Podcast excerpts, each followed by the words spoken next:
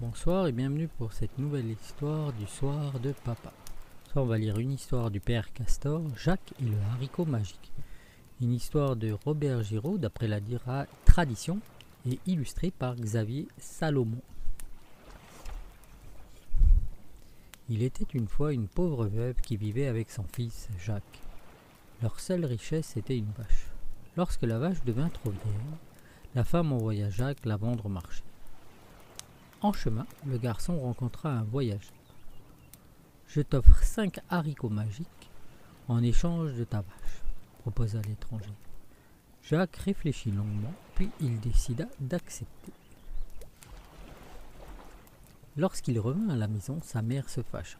Malheureux, qu'est-ce que tu as fait? Il nous fallait de l'argent pour nous acheter un beau. Maintenant, nous n'avons plus rien. Tu nous as réduits à la misère. Alors elle prit les cinq haricots magiques et les jeta par la fenêtre. Puis elle envoya Jacques, tout penaud, au lit, sans souper. Le matin suivant, Jacques eut la surprise de voir que pendant la nuit avait poussé un- une énorme plante dont la cime se perdait dans les nuages. Les haricots étaient vraiment magiques, se dit Jacques soulagé. Curieux, il grimpa le long de la tige et se retrouva au-dessus des nuages. Il regarda autour de lui et ap- et aperçut un grand château en pierre grise. Il décida de s'en approcher. Il posa un pied, puis, rassuré de voir que le nuage le portait, il s'avança hardiment. Il atteignit bientôt un grand portail qui s'ouvrit en grinçant.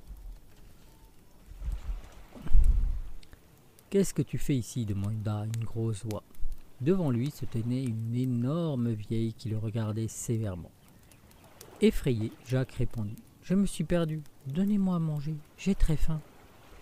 La vieille, qui n'avait pas d'enfant, lui dit alors Entre vite, je te donnerai du lait, mais bien, mais fais bien attention.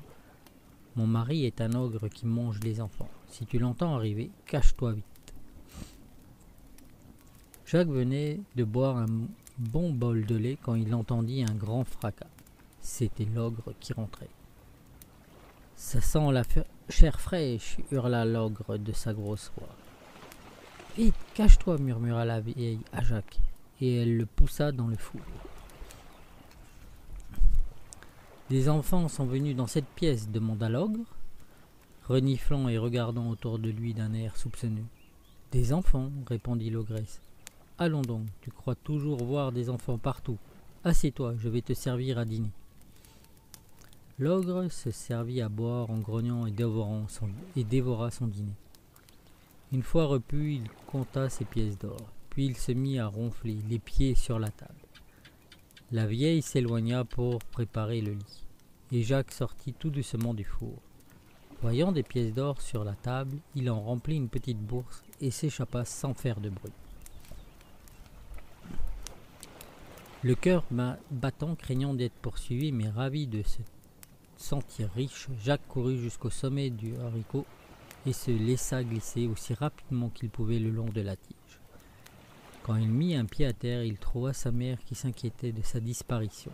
Jacques lui montra les pièces et lui dit Tu vois que j'ai bien fait d'échanger la vache contre les haricots magiques Écoute ce que je vais te raconter. Et il lui raconta, ta- raconta tout ce qui était arrivé. Jacques et sa mère purent s'acheter tout ce qui leur manquait, et ils connurent enfin l'aisance. Le temps passa, le tas de pièces fondit, et lorsque la dernière fut dépensée, Jacques décida de retourner au château des nuages. Cette fois-ci, il y pénétra sans être vu et alla se cacher dans le four. Peu après, l'ogre arriva. Ça sent la chair fraîche, dit-il à sa femme. Mais celle-ci, qui n'avait vu entrer personne, ne prêta pas attention à ses paroles. Après avoir mangé, l'ogre posa sur la table une poule qui pendait des œufs d'or. Jacques observa cette merveille par la porte entr'ouverte du four. Dès que l'ogre se fut assoupi, il bondit, saisit la poule et s'échappa à toute vitesse.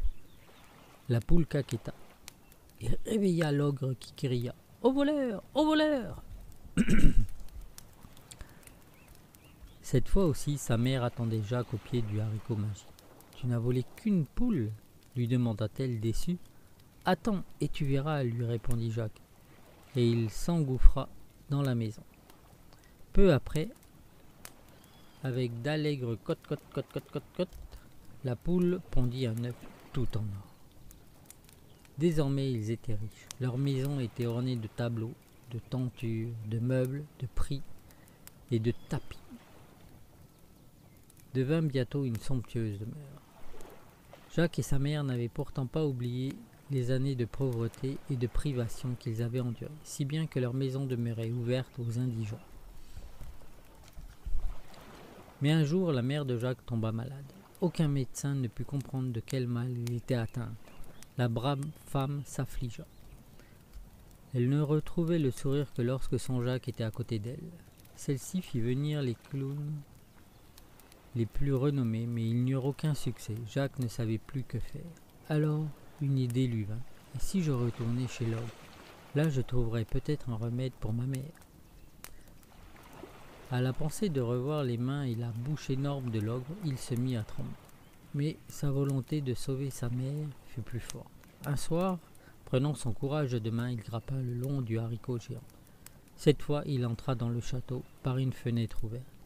Il se faufila dans le noir jusqu'à la cuisine et se cacha dans une grosse marmite. Après le repas, l'ogre alla chercher sa harpe magique qui chantait et jouait toute seule. Bercé par cette douce musique, il s'endormit tout de suite. Dès que l'ogre se mit à ronfler, le garçon émergea de la marmite, s'empara de la harpe et prit la fuite. Mais la harpe se mit à crier Maître, réveille-toi, un voleur m'emporte L'ogre se réveilla en sursaut et s'élança à la poursuite de Jacques. Le garçon courait à perdre haleine, mais la harpe ne cessait, de ne cessait pas d'appeler. Tais-toi donc, lui dit Jacques sans ralentir, tu seras bien mieux chez moi. Il arriva enfin au sommet du haricot qui était devenu très touffu et se laissa glisser jusqu'au pied. Il appela sa mère. Regarde ce que je t'ai apporté. Au son de, sa, de la merveilleuse musique, sa mère sourit heureuse. Mais un fracas retentit et la plante géante ploya sous le poids de l'homme. Cache l'arpe et apporte-moi une hache, dit Jacques à sa mère. Je dois abattre la plante avant que l'ogre n'arrive. On voyait déjà apparaître les énormes bottes quand, dans un bruit terrible, la plante s'écroula, ensevelissant l'ogre sous sa masse.